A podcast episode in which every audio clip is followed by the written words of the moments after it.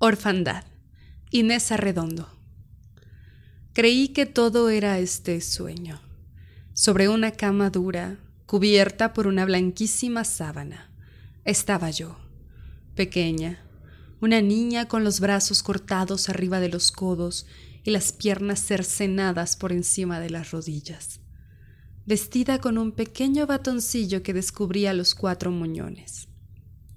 La pieza donde estaba era a ojos vistas un consultorio pobre, con vitrinas anticuadas.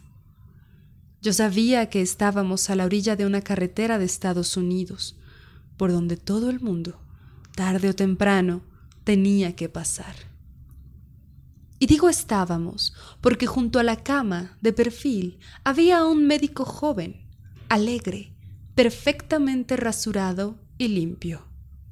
Esperaba entraron los parientes de mi madre, altos, hermosos, que llenaron el cuarto de sol y de bullicio.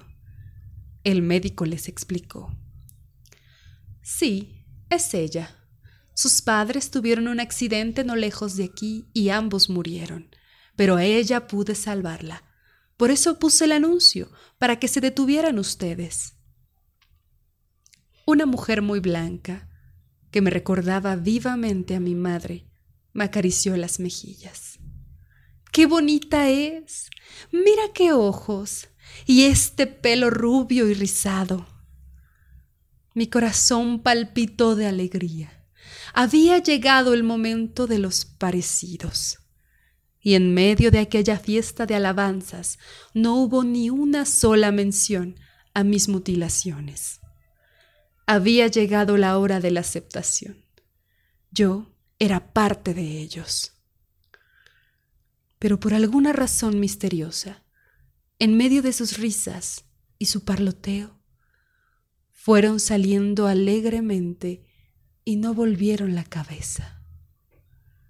Luego vinieron los parientes de mi padre. Cerré los ojos. El doctor repitió lo que dijo a los primeros parientes. ¿Para qué salvo eso? Es francamente inhumano. No, un fenómeno siempre tiene algo de sorprendente y hasta cierto punto chistoso. Alguien fuerte, bajo de estatura, me asió por los sobacos y me zarandeó. Verá usted que se puede hacer algo más con ella. Y me colocó sobre una especie de riel suspendido entre dos soportes. Uno, dos, uno, dos. Iba adelantando por turnos los troncos de mis piernas en aquel apoyo de equilibrista, sosteniéndome por el cuello del camisón como una muñeca grotesca. Yo apretaba los ojos. Todos rieron. Claro que se puede hacer algo más con ella. Resulta divertido. Y entre carcajadas o heces salieron sin que yo los hubiera mirado. Cuando abrí los ojos, desperté. Un silencio de muerte reinaba en la habitación oscura y fría.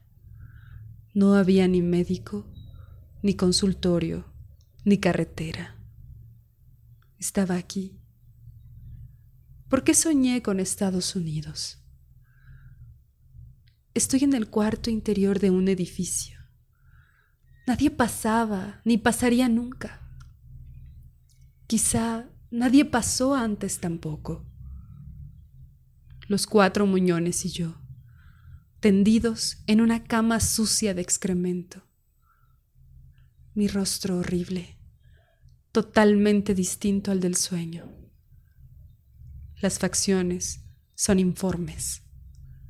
Lo sé. No puedo tener una cara porque nunca ninguno me reconoció ni lo hará jamás.